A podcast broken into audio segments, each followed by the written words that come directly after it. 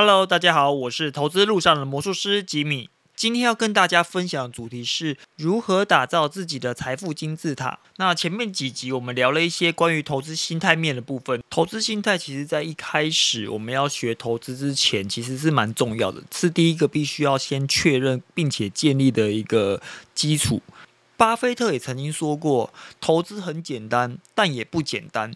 诶，这句话是什么意思呢？怎么会既简单又不简单？这感觉像是一个完全没有交集的一个领域。让我来跟大家说明一下。呃，他觉得很简单的原因，是因为其实呢，投资你只需要有规律，然后找到自己属于自己、适合自己的一个投资方法跟准则，然后你持续的去运作它，你只需要严守自己的纪律，基本上。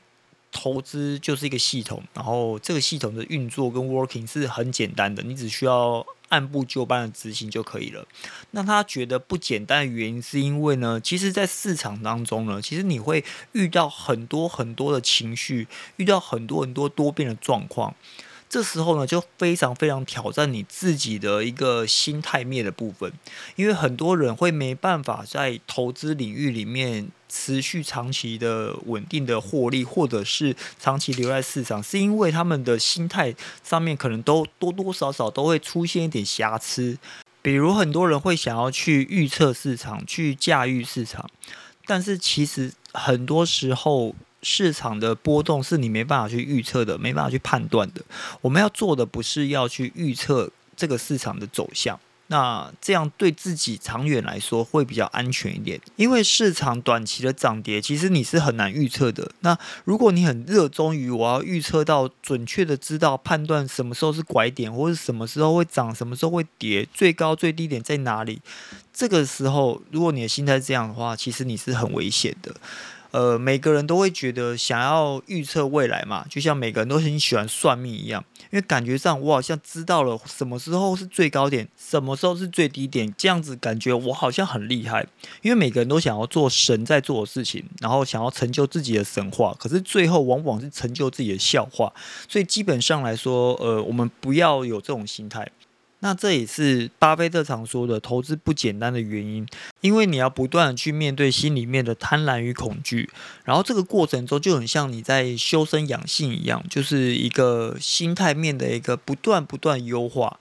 所以投资这条路上面，其实最终最终，你除了找到自己的方法之外，找到适合的标的之外，其实你很大部分你都是在。理解自己的心态面，然后建构跟强化自己的心态。所以在投资的一开始，我们要先确认建立一个正确的投资心态，这是蛮重要的事情。在建立好自己的心态之后，就要开始建构属于自己的财富金字塔。那我自己定义了，我觉得财富金字塔可以分为三个层面。金字塔第一层，也就是金字塔最底层，这是我们金字塔的根基。第一层呢，就是我们的强劲的现金流系统。第二层呢是金字塔中段，那中段呢就是我们的金融投资系统。金字塔最顶层呢是我们的房地产等重资产系统。这三个部分呢建构了属于我们自己的财富金字塔。这整个财富金字塔的运作原理就是我们要把第一层赚到的现金流呢，然后慢慢的融入到第二层的金融投资系统，然后接下来再把多余的钱再拿去做房地产重资产投资系统。详细我们要怎么样去打造属于自己的财富金字塔呢？那我们从最下面那一层，也就是最重要最重要的，就是我们要打造强劲的一个现金流系统。那这最重要的核心概念就是你要好好认真的工作，多几种不一样的收入来源，然后打造一个强劲的现金流系统，然后把赚到的钱呢，用分离账户强迫储蓄下来，让存下来的钱慢慢慢慢流到金字塔第二层。你可以把你的工作做到顶尖。做到很厉害，然后把你的知识变成一种专业，然后在这个专业领域上面不断耕耘。也许你有一天会成为公司的管理阶层，也许你会慢慢慢慢的往上走，或者是你可能有一天会靠着自己的知识，然后去创业，甚至你可以把你的知识传授给别人，这也是一种知识变现。你就要不断的把自己的。技能，然后慢慢慢慢磨到很厉害，然后形成一种很厉害很厉害的专业，然后可以换取高额报酬。那这种高额报酬呢，就是成为你金字塔最重要的基础。当然，在这一层呢，你要打造一个属于自己很强劲的现金流系统之外，你还要试着把你赚到的钱呢，试着把它存下来。你可以选择用分离账户的方式，比如说你钱一进来，马上就把它分。一定的比例到一个固定用来做投资的账户，那你就那个账户就只能用来投资，那这个账户就可能用来做生活消费。那你可以再放另外一个账户，那个账户可能要支付你的必要开销，这样你就可以很容易、很清楚的知道你可以花多少钱，或者是你还剩多少钱可以做投资。那在这一层呢，我也建议大家要把保险规划进去。你要做好基础的保险配置，因为你有可能会呃有些未来的不知道的一个意外，或者是因为生病，然后让你可能没有办法短期工作，然后造成你生活上现金流打断。那这这部分需要靠保险来去弥补它，但是你也不需要买到太多不必要的保险，你只要买基础的保障即可。比如说，像是一些纯保险类型的，呃，什么医疗险啊、癌症险啊、意外险啊、寿险。那如果你对于投资有兴趣，想要自己去研究投资的话，那我会建议你在这边，你不要买到一些投资型保单，什么储蓄险啊、保本型保单啊、投资型保单啊、美元保单啊这种，我觉得不需要买，因为他们的共通点就是。你会付到很多很多的保险费，但是你会得到很少很少保障。保险的目的就是我们要用很少的钱去买到很高的保障，那这是我们的目的。就像你不可能说我花一百块的保费，但是我只得到了一百一十块或一百二十块的保障，那这样对我来说，诶，这比较不像是保险。千万不要有一种想要把本金拿回来的心态。不要觉得说你缴了这么多年保费，最后好像没有理赔到，好像就亏了。我举个例子来说，就像你出国搭飞机，你会买平安险，但是你回来之后，你不会觉得说，哎呀，很万喜，我怎么没有摔飞机？你不会有这个想法嘛？你付出去的保费，你就要当做它是一个保障。如果意外发生，我们就当做拿到理赔金，得到一个保障。那如果没有发生，其实你就要庆幸，然后并且当做这笔钱，你把它捐出去了。如果你想要用保本的心态去买这种投资型保单的话，基本上你的钱会比较浪费在这些保单上面，因为你会花很多钱得到很少保障之外呢，这些保单的投资效益其实是差的，大概只有两三趴左右的一个呃报酬，基本上我觉得不算是个投资商品。比较像是一个强迫你储蓄的商品。如果假设你想要投资的话，你千万千万不要买这种保单。但是如果你是一个没有办法靠自己的力量把钱存下来的人的话，也许你是可以考虑这种商品的。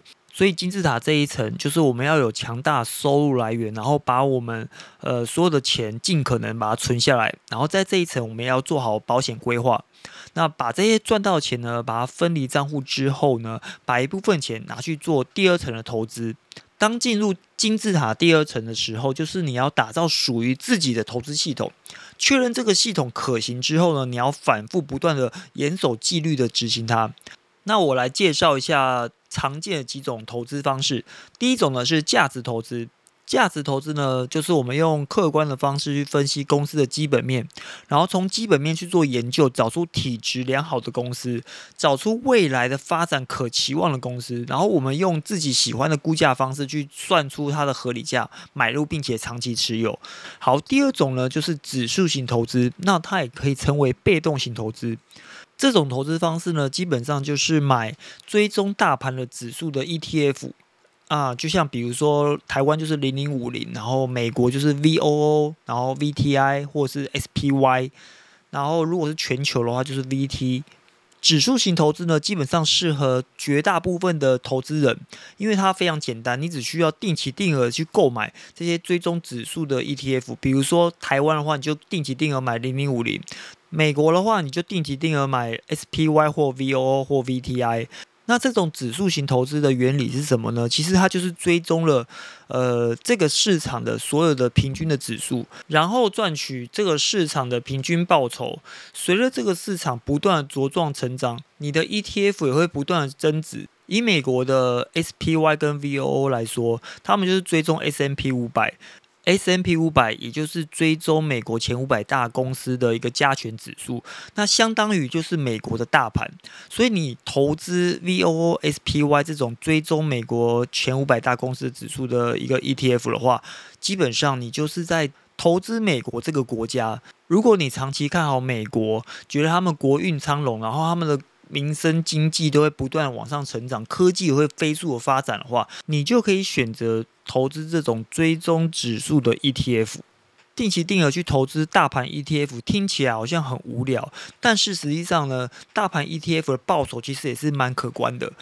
呃，而且定期定额这个方式呢，其实就有点像储蓄的感觉。如果前面呢，我们有聊到保险嘛，有些人喜欢要有投资型的保单，那如果假设你就保险那个投资型保单的钱拿来做。这个定期定额的话，基本上你的报酬可能会比投资型保单还要好很多哦。所以你投资这种大盘 ETF，基本上你就是在投资这个市场的一个繁荣程度，你看好这个市场。巴菲特也曾经做过一件非常非常有趣的事情，因为其实巴菲特一直很推崇投资 S M P 五百的一个 ETF。呃，然后他在二零零七年的时候呢，他挑战了一个对冲基金，跟对冲基金的经理人呢挑战，就是他用十年时间。用 S M P 五百这个指数呢，跟他随便挑选五档对冲基金，然后去做比较。最后呢，十年之后，我们来看一下他们的报酬。一个是 S M P 五百，就是我们整个大盘的指数，然后另外一个是另外五档那个经理人自己挑的基金。然后过了十年之后呢，然后最后最后结果是大盘 S M P 五百获得了压倒性的胜利。当时回推大盘的年化报酬率大概是七点一趴，然后基金的报酬只有二点二趴，所以是三倍多哦。然后在十年的表现里面，基金输了九年，意味着这个经理人呢，他每天那边杀进杀出，然后做了很多的操作之后，却远远远远输给了大盘，这是非常不可思议的。就像是你很密集的在操作，然后每天在杀进杀出，但是但是最后。你不如去买一个大盘 ETF，所以巴菲特就常说，对于业余投资者来说，指数型投资其实是可以打长期打败专业经理人的投资方法，其核心价值就在投资这个市场。所以定期定额投资大盘 ETF 这种被动型投资法，其实是适合所有的投资者。第三种在市场上常见的投资方式呢，叫做动能交易，你也可以叫顺势交易。注意哦，我讲的是交易，不是投资。那差别在于交易的时间比较短一点点。它的交易方式呢，就是买会涨的股票，涨越多买越多，买那种涨最多的股票。这种交易方式，我觉得问题在于，你会涨的公司不一定是会赚钱的好公司。所以你如果遇到趋势反转的时候，其实你要果断的停损。然后因为它的周期短，所以你自己要设好停损或停利的点。你不能够一直长报，然后如果要用动能交易策略呢，你千万不要跟股票谈恋爱，非常非常危险。这种策略呢，需要判断短期的趋势，所以你很容易落入价格陷阱。你只会注意股票价格，而忘记忽略了公司的价值。而且我们上一节讲过，我们千万千万不要去预测市场，预测市场是非常危险的事情，因为市场的不确定因素很多，你很难去预测短期的市场走势。然后第四个常见的投资方式呢，就是当冲交易或城市交易。当冲呢，就是指说你在同一天你买跟卖一只股票，然后当日冲销，那这样就叫当冲。它的时间轴可能就是一天或两天，就是当冲或隔日冲。我觉得当冲交易比你用动能交易还要危险，因为当冲呢其实是大户高手或城市交易的战场。基本上呢，他们的战利品呢就是散户的血肉。请各位你们一定要爱惜你的生命，因为很多人做当冲，他们都是用技术分析去做一个入场的指标。但是我要跟你讲，技术分析呢其实多半都是落后指标，就是你在。当下的时候，你是很难去判断它的走势是往上还是往呃持平还是往下。一般来说，技术分析在回撤的时候看图说故事都非常的准确。就是黄金交叉，我们的股价就会往上走；我们死亡交叉，股价即将反转。但是在交易当中使用技术分析，其实非常不准，准确性非常非常低。如果你看哦，你在做这个投资的时候，你的准确性是一半一半，那是不是相当于你在猜拳？猜拳是一半一半嘛，就你也有机会赢，也有机会输嘛，也有机会平手嘛。如果假设你用猜拳的方式去投资，那你不是很容易输吗？那你输了，那你再扳回来的几率是不是又更低了呢？我觉得技术分析可以把它当做一个辅助的指标，不能够把它当做主要的进出场的依据。因为你把它当做主要进出场依据，其实风险很高，因为它的准确性可能会下降很多。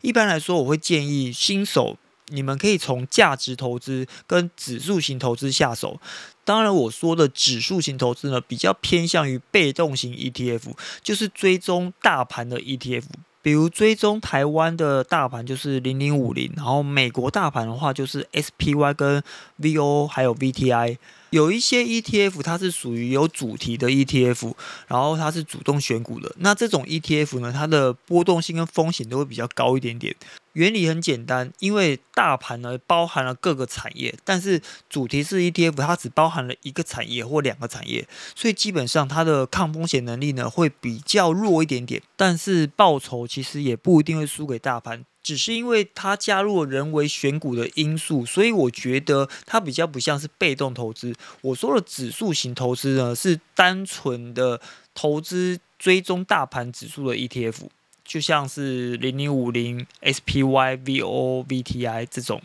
所以新手呢，从价值投资跟指数投资呢，可以慢慢的培养自己对于基本面的分析，这才是投资的根本。你要去分析一个具有产值的公司，然后持续稳定的投资它。然后慢慢建立好适合自己的投资系统，经过市场的验证、时间的验证，你就可以确定你自己这个系统呢是否可以稳定持续的获利，而不是靠每一次、每一年的运气赛道。你要冷静的分析每一次的投资成果，不管它是成功还是失败，就是不管是赚钱或赔钱啊，你都要去思考跟理解它。诶，我到底是为什么判断正确或失败？然后不能够永远只靠运气去做投资，因为这样子非常危险。当你把你的投资系统建立好之后，然后你就可以反复的执行，去严守纪律，该买就买，该卖就卖，不断让你这个系统不断的强大茁壮，然后让你的资产呢稳定的成长，不要追求高波动性的投资组合。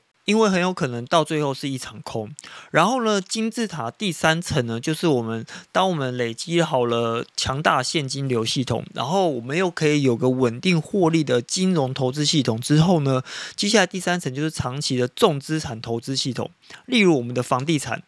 对于新手投资人来说，如果你手边的钱呢只够付头期款，然后你每个月的薪水现金流呢也刚好只能够付贷款，然后你一开始的钱资金全部都拿去压房地产，我觉得这样是风险比较大一点点，因为你的资金效率非常低，然后你你也会压缩自己未来的成长空间。我会建议你把这笔钱呢拿去投在金字塔中间那一段，就是你要先打造你属于自己的强大金融投资系统。当这个系统建立起来，然后你可以稳定的让资产倍增，累积五到十年之后，你就会发现，哎，你自己的资产呢，居然可以分一部分去投资房地产，然后你其他钱呢，可以继续的在价值投资或指数投资上面继续的滚动，让你的资产持续的倍增。比如你每一年固定投资六万块，也就是你每个月丢五千块去投资，然后我们计算，假设年化报酬率是十五趴，然后十年后呢，你大概会有一百四十万，大概是你本金的二点三倍。如果你用三十趴，就是每一年三十趴，然后大概算十年的话，大概有三百三十万，是你本金的五点五倍。这时候，你再拿投资的部分获利拿去买你想要买的房地产就可以了。我刚刚有说过，假设你手上钱呢，就刚刚好买一套房地产，然后你也没有多余的资金的话，我会建议你先去做呃金融商品价值投资或者是指数投资，慢慢滚动资产。那我们要怎么判断自己是否能够买房呢？我给你三个指标好了。第一个，你是否手上有六到十二个月的紧急预备金，这是可以让你周转用的。然后第二个呢，你是否有多余的资金呢？可以持续的进行价值投资或者是指数投资。第三个是你的现金流是否能够 cover 你的贷款。假设你手上的钱真的不多，就刚刚好买一套房子，然后你又想跳过呃金融投资系统的话，其实你直接拿去买房地产，你的资金效率会比较差一点点，因为你房子增值的速度也没那么快，然后你也不大可能再贷款出来做其他操作。你的现金流就会被卡死，接着你就会陷入房贷地狱，每个月都会被房贷追着跑，然后你就没有多余的资金可以去投资或学习或享受生活。所以我也不会建议你在存到一桶金之后，你就义无反顾把所有钱都 all in 拿去买房地产。我还是建议你先把金字塔第二层，就是金融投资系统那边给打造完成之后，你再拿去买房地产。举例来说，我手上有三百万，我可以买一千五百万的房子，我会先选择把。呃，三百万都丢到第二层的金融投资系统里面，让金融投资系统慢慢稳定的成长我的资产。当我的资产到了六百万或七百万的时候呢，我再把三百万拿出来去买房子，然后我剩下三百万再继续的在金融市场滚动。这样子，我在买了房子之后呢，我的金融市场还有一笔钱在那边持续滚动，我的现金流就比较不容易被卡死，而且我的房地产的操作呢也比较灵活一点。